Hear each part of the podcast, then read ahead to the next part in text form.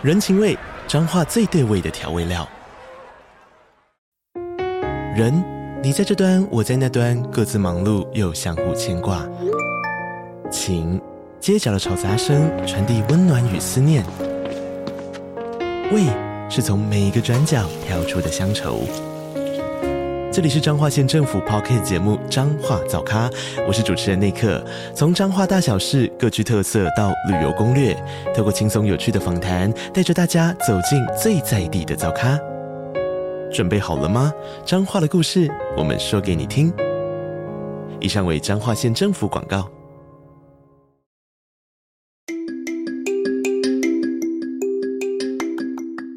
大家早安。欢迎收听通勤十分钟 On the way to work。每天早上跟着我们一起掌握最新的国际商业新闻，了解各个产业衍生出来的商业趋势。我们相信每天只要花一些时间，一起进步一点点，长期下来就能够看见巨大的成长。我是 Esther，哟，我是 Tony，让我们一起在通勤的路上前往世界。大家早安，今天是六月二十六号，星期一，欢迎回来通勤十分钟。大家早安。那今天呢是结束四天年假，回到正常上班日的第一天，不知道大家这四天年假有没有都好好的休息到了？还是觉得放不够，然后还在放假。对，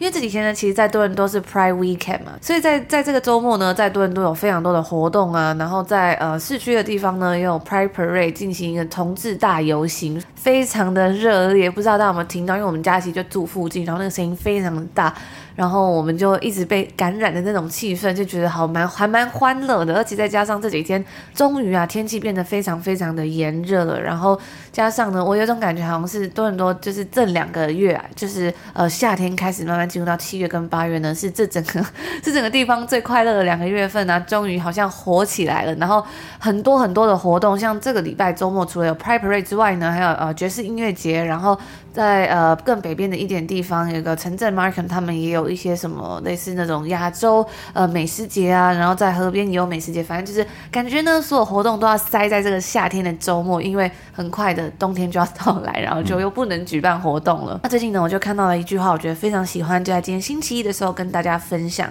在你拍月亮或者日落的时候呢，你会发现啊，拍出来的并没有真实看到的美，但是呢，你不会认为是天空不好看，因为你知道像。不能真正捕捉天空的美，所以你也应该以同样的方式看待自己。事实是你和晚霞一样耀眼。那我那时候看到这句话的时候呢，我就觉得非常的喜欢啊。因为有时候像现在是比较呃社群媒体的时代嘛，以前可能出去玩啊拍照，如果用那种以前的相底片相机。是不能修图的嘛？但是呢，现在有很多的修图工具啊，或者是呃，在网上可以分享自己的照片。有时候好像就会觉得说，哎，自己哪边哪边不好看啊，或是觉得哎哪边比较胖，或是哪边没有拍好啊，表情管理没有做好啊之类的，所以就会觉得说，哎，好像变得对自己越来越严格了。所以那时候看到这段话的时候，就觉得，哎，对，其实有时候在呃看一些照片的时候，都没有那个实际的风景来得美。那其实对我们自己也是啊，所以不用对自己这么严格。嗯，对啊，我自己也是这样觉得。我觉得好像，呃，不只是在看风景或是在看照片啊，其实，在社群媒体上面呢、我们好像总是想要把我们最好的一面，或是呃，我们的所有的，或者我们呃，很多人在讲这几个月，可能这几年大家会在讲的这个人设，大家想要在社群媒体上面创造、塑造一个呃某种某种特定的形象，然后可能是要达到某种某个目的啊，例如是让很多人喜欢，或是呢，会是也想要亲近别人等等的。但是呢，其实呃，这可能也不是你这个人所所有的面貌嘛。那或者是我们单纯透过社群媒体或网络，或是其他的面向，或是有滤镜，我们很难去真正的认识或真正的了解这一个人。那我觉得其实呃，拥抱自己，然后拥抱真实的自己，其实或许呢，其实这是一个更好的一个方式啦。所以我觉得呢，有时候真实就是最美丽的样子。那最近呢，为了庆祝通勤十分钟成立三周年，这次我们一样是准备了超赞的特别优惠，就是只要在七月底之前呢，在 Apple Podcast 上面开启免费试听，就可以享有一个月，就是免费试听我们所有订阅付费的内容哦。那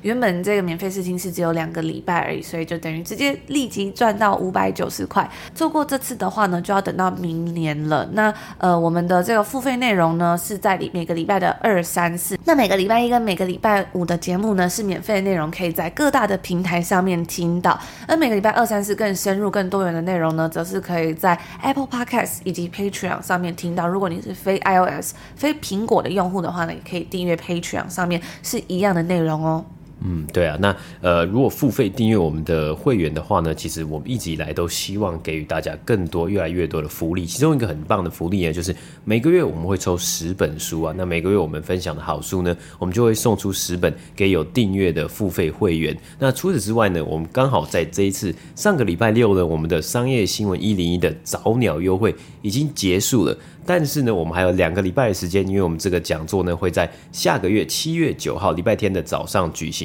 还有差不多两个礼拜的时间可以报名。那你如果是我们的付费订阅用户的话呢，你是可以享有讲座六折的优惠哦，不管是在早鸟的时候，或是现在正在一般票贩售的期间呢，你都可以享有这个六折的优惠。那这个优惠码呢是在我们的付费订阅用户专属的这个 Slack 群组里面公布的。所以啊，现在这个商业新闻一零一的讲座报名还是正在进行当中。当中现在是一般票，那但是呢，如果订阅会员呢是享有六折的优惠，大家如果有兴趣的话呢，可以到我们的 show note 连接去参考看看哦。我最近看到那个报名的通勤族呢已经破一百人了，我觉得非常的开心，然后也很期待呢可以在那天跟大家一起在空中相见。那最后我们再补充一下，如果你是订阅全年的用户的话呢，你就可以在下半年，今年的下半年呢选一场讲座可以免费参加。那我们在这下半年呢每个月都会有一场这个讲座。那如果是订阅全年的我们的 podcast 节目的话呢，是有七六折的优惠哦。原本是呃一年七千零八十块，现在只要五千三百九十块，也就是立即省下一千六百九十块，大约等于三个月的免费收听，会还会送给你下半年免费参加一场讲座哦。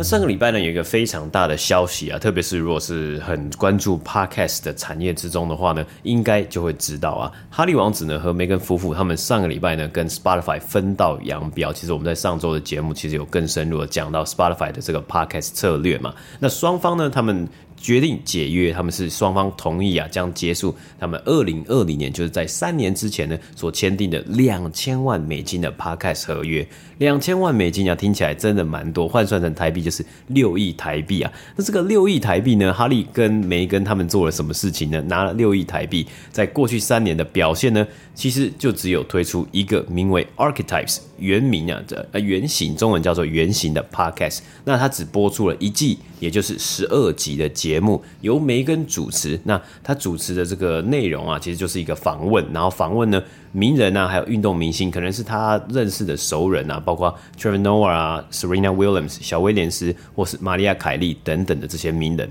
就这样子，就是这一纸合约呢，目前为止呢，从二零二零年签到现在呢，三年的期间呢，只推出了一集的这个一季的节目啊。那虽然其实这个 podcast，但我们还是要讲这个 podcast 的内容。Archetypes 有十二集，有访问很多的名人，每一集呢大概是一个小时。其实它上线之后呢，是得到了不错的、蛮多不错的评价，而且呢，它也是短暂的呢上线之后呢，就攻占了可能 podcast 的排行榜啊，主要可能是 Spotify 他们自己的排行榜啊。但是啊，以一张两千万美金的合约看起来似乎有点少，因为呢，我们在这个分享完这个新闻之后呢，我就在网络上看到了有非常多人在讨论啊。目前呢，在 Spotify 平台上面，如果你不看呃这个 Podcast 的话，其实它主要是音乐串流平台嘛。那如果音乐串流平台呢，它其实可以就是，如果这个歌手的歌在这个 Spotify 的平台上面被他们的听众去收听，那每每收听一次，他们可能就会分润多少钱给他，那是这样子的一个模式嘛。那在目前现在 Spotify 上面呢，有史以来播放次数最多的歌曲呢，是由加拿大的歌手 The Weekend 的这首歌《Blinding Light》所拿下。那假设哎，网络上就有人说，假设如果单次播放，那就播放一次呢，The Weekend 可以得到零点零零五块美金的分润。这样的假设。加总起来呢，这一首歌在史上 Spotify 史上播放次数最多的这首歌呢，The Weekend 用这首歌只能分到，为什么说只能呢？因为它只能分到一千八百万美金的分润金啊，等于说这个最高播放歌曲呢，竟然比一季 Podcast 十二集的节目的一个价码还不如啊，是一个非常有趣的现象。那当然了，根据华尔街日报的报道，知情人士透露呢，哈利跟梅根在和 Spotify 解约之后，应该是不会。得到全部他们当初签约的两千万美金的合约金额。不过这个真的是也是。非常非常多的钱呐、啊！那我们自己呢？其实我们自己也在做 podcast 嘛，所以我们自己也有一些观察呢，在这里跟大家分享一下。那第一个就是，呃，其实也是很很直接的，是看到啊，podcast 的产业呢，从今年呢、跟比如说二零二零年或是呃疫情的时候，或是二零一九年的时候，这是大爆发。其实这个热门的程度啊，或是有点算是说开始退烧了。特别是呢，这种名人加持的魅力啊，好像不再是 Podcast 可行的模式啊。其实当初呢，不只是哈利还有梅根啊，我们也看到像是奥巴马或是奥巴马的这个夫人，前第一夫人 Michelle Obama，他们也都有推出自己的 Podcast。但我上去看呢、啊，他们的这个集数呢，可能。都没有像是说一个呃 full time podcaster 一个职业的这个 podcaster 所推出的集数来得多，他们可能推一季大概就真的是十几集，然后两季呢可能就二十几集、三十几集，所以大部分的这些节目的集数呢，在上面呢可能都不会超过五十集的节目。那我们发现啊，其实 Spotify 当初的策略呢，或许是希望借由这些名人，比如说 Michelle Obama 或者是哈利啊、梅根啊这些人呢，他们的 Podcast 来带来观众或是听众，进而呢转换成为收听音乐哦，收听他们 Spotify 音乐，或是会去订 Spotify 的这个串流服务的订阅用户，并且他们可以在这些人的 Podcast 节目上面呢。卖广告，因为你听一首歌就三分钟而已，可是你听一个 podcast，可能他们一集呢访问可能四十分钟，一个小时，那这里面呢就可以穿插非常多的广告。但是啊，我们也知道啊，名人的魅力是无法挡的，因为他们的行程呢也是满档的嘛，所以呢，他们没有办法分出很多的时间在单独经营 podcast 上面啊。这跟刚刚我们的这观察就知道了，Michelle Obama 或是其他的名人呢，他们的 podcast 最多呢可能也不超过五十集。其实这超过五十集。应该对于很多之前有很多人在讨论说，诶，你要做一个 podcast，你可能做一年呢，或是做半年，其实你可以。很快的呢，就可以累积到三十级或是五十级的一个这个级数。如果你真的花了很多的心思，还有很多的时间在上面，或是我们现在在看专业的 podcast，比如 Joe Rogan 啊，或是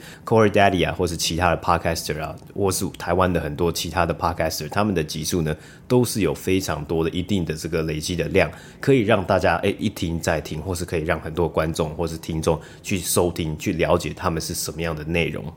那最后呢，我们还是觉得啊，其实 Podcast 跟 YouTube 啊，或者其他频道，或者在这个社群媒体上面啊，很多的平台都是需要长期经营和互动的。那这其实是一个马拉松，而不是短跑的冲刺啊。It's a marathon, not a sprint。其实我觉得这样子的一个 concept，这样子的一个道理呢，不止放在这个社群经营上面，其实在人生啊，或者在工作上面呢。都非常的适用，在这里分享给大家。那如果想要了解更多深入关于这个 Spotify 的播客策略啊，还有 Podcast 市场的观察呢，也欢迎收听我们在上个礼拜 EP 一百一十二集的这个节目啊。那这个节目呢是订阅付费限定的，所以现在呢就可以马上开启 Apple Podcast 的一个月免费试听，就可以收听到这集节目喽。那接下来呢，我们要来分享非常精彩，就是我们每个月都会做的通勤读书会，也就是呢，呃，在 Instagram 上面，我们的账号上面，我们会收集通勤族的好书推荐，然后把它整理起来分享给大家。所以如果有兴趣的话，首先第一个是别忘了追踪我们的 IG 账号 on the 一个底线 way to work，我们会在上面分享最新的消息。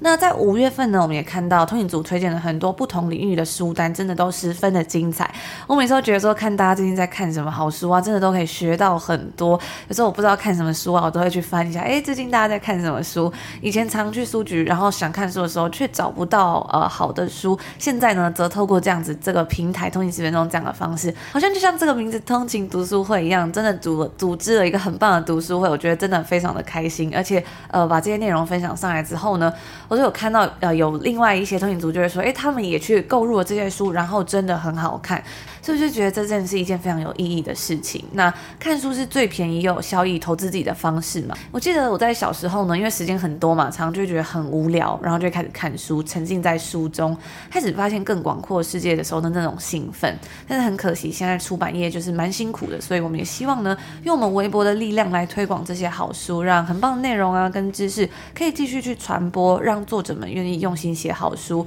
不管富有或贫穷呢，都能够接触到更多知识的机会。而且我觉得我们书单呢品质都很高，通勤族介绍的书真的都超厉害的。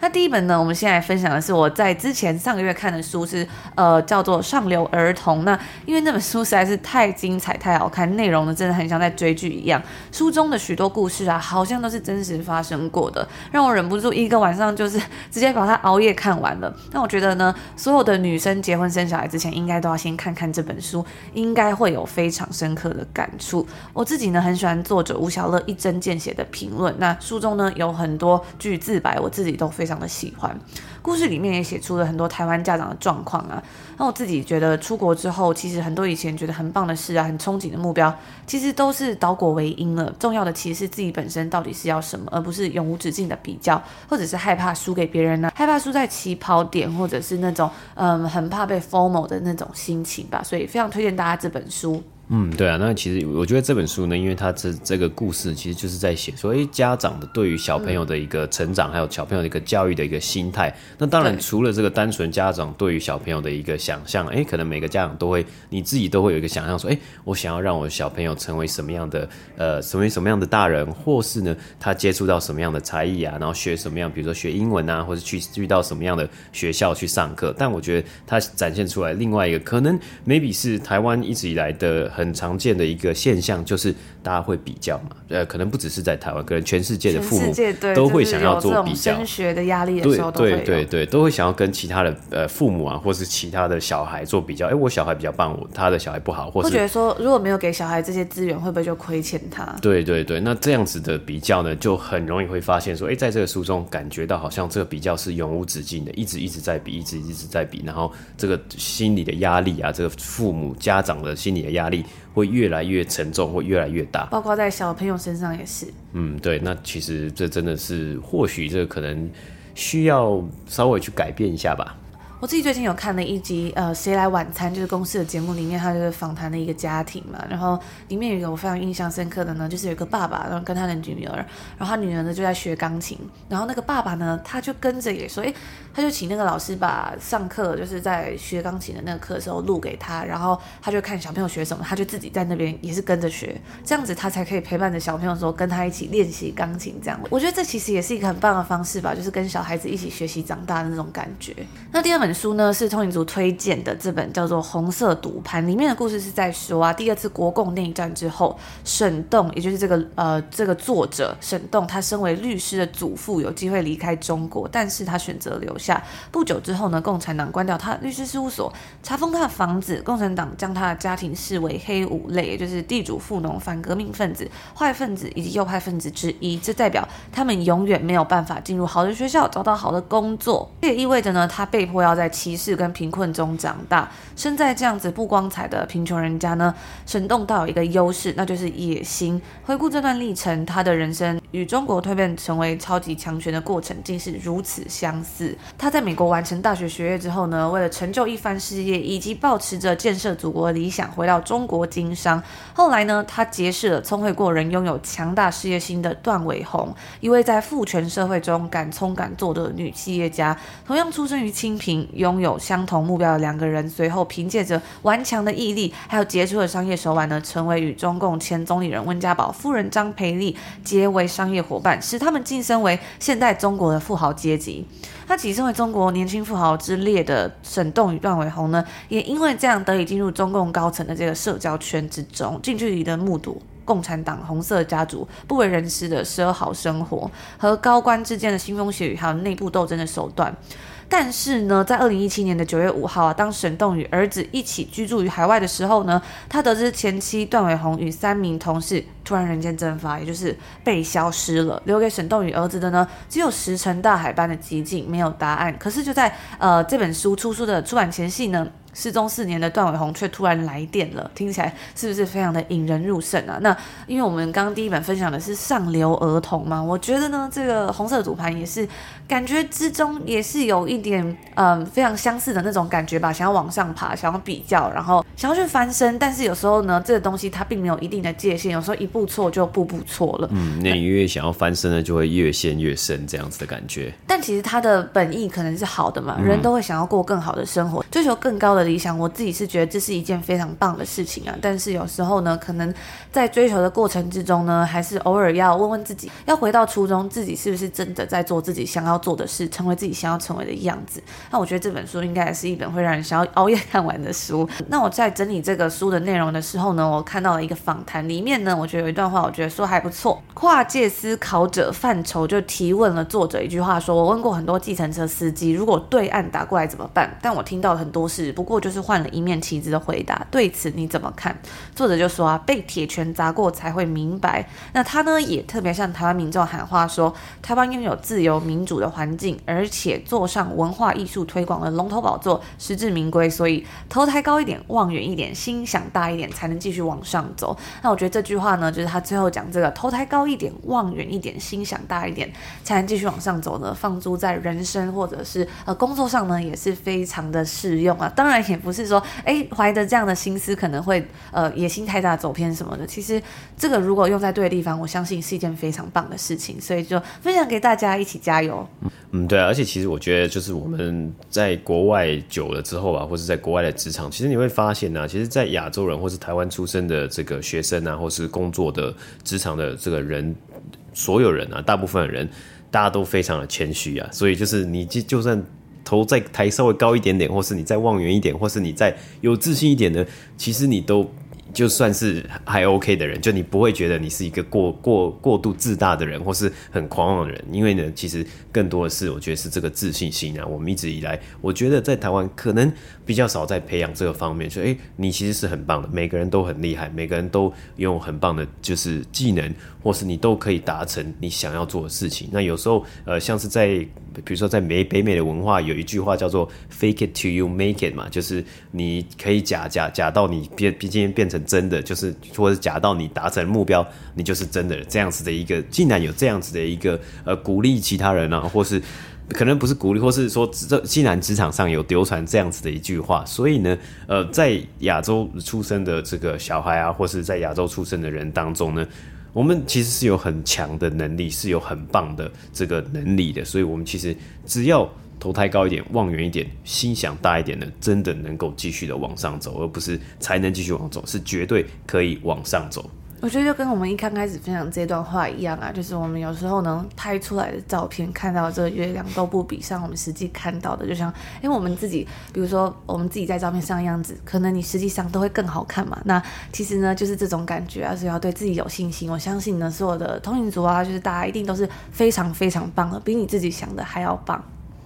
那接下来分享这本书，我觉得非常的有趣。在我们订阅制，就是付费订阅 Podcast 这个开始之后呢，我们抽了两本关于 Nike 的书，一本是我们在上个月抽的这一本，就是 Nike 的行销长他写的一个心路历程嘛。那另外一本呢，是我们非常之非常久之前就送出去过的这本，我们很喜欢的书，叫做《跑出全世界的人》，Nike 的创办人 Phil Knight 他的梦想路上的勇气以及初心。那通勤族呢分享说，诶，这本《Shoe Dog》是他订阅我们的 Podcast 之后呢，第一次抽中的书，现在才来看完，看完觉得要重新去跑步啦。那我们在每个月呢都会非常认真挑选要给订阅用户的书，呃，比起一般的抽奖活动啊，我们也把数量提高到十本，希望作为订阅用户的福利来推广好书。然后也感谢一直以来支持我们的通勤族，很开心的这个通勤族他终于看完了《Shoe Dog》，呃，Nike 的创办人当初痴迷于跑步而创办了 Nike 这间公司嘛。那我们最近看到 Air 呢，这部电影也非常喜欢，里面他讲了一句话，非常喜欢。他讲到呢，这个 Phil Knight 他是说，The illusion is that the finish line is the destination。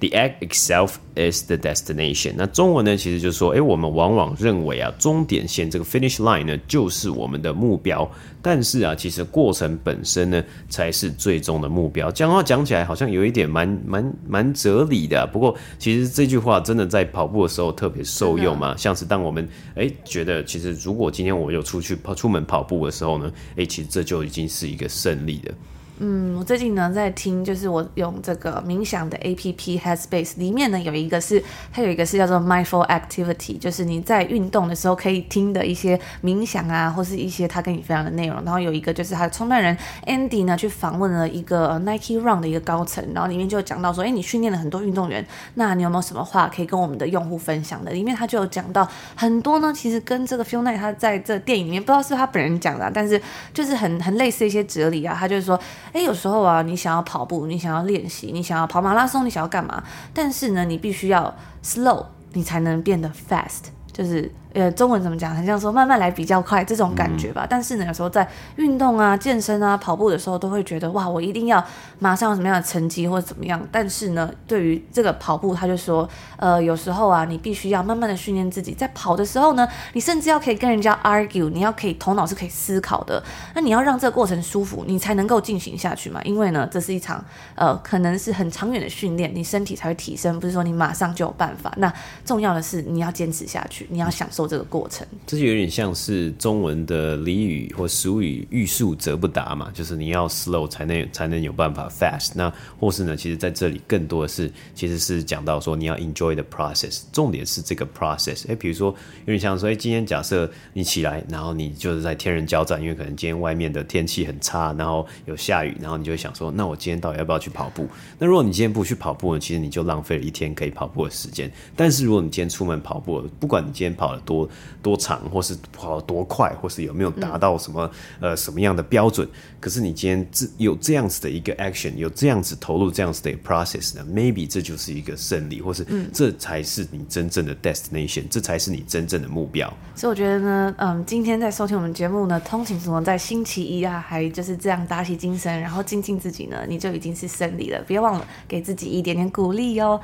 那最后一本我们要分享的书呢，是故事里的心理学的下集，叫做《阴影与个体化》。托尼族分享呢，他就说啊，这是一本呃讲述很深层的心理学，所以服用的时候要小心一点。那我自己一直以来都对心理学蛮有兴趣的，但是呢，我就觉得这些呃心理学的书往往都会比较生硬一点，所以他这个故事里的心理学，它是透过故事嘛来了解心理，感觉是一个很棒的入门。在这个书里面，它上半部呢，它其实有两本嘛，上集跟下集。上半部是叫做《潜意识与永恒少年》，它谈到的东西包含像是在呃爱丽丝梦游仙境之中的童年自我怀疑，随着爱丽丝跳下兔子洞，身体变得忽大忽小，思考在青少年这个令人困扰的阶段里，若同时保有儿童的天真，又不畏惧面对真实世界的压力。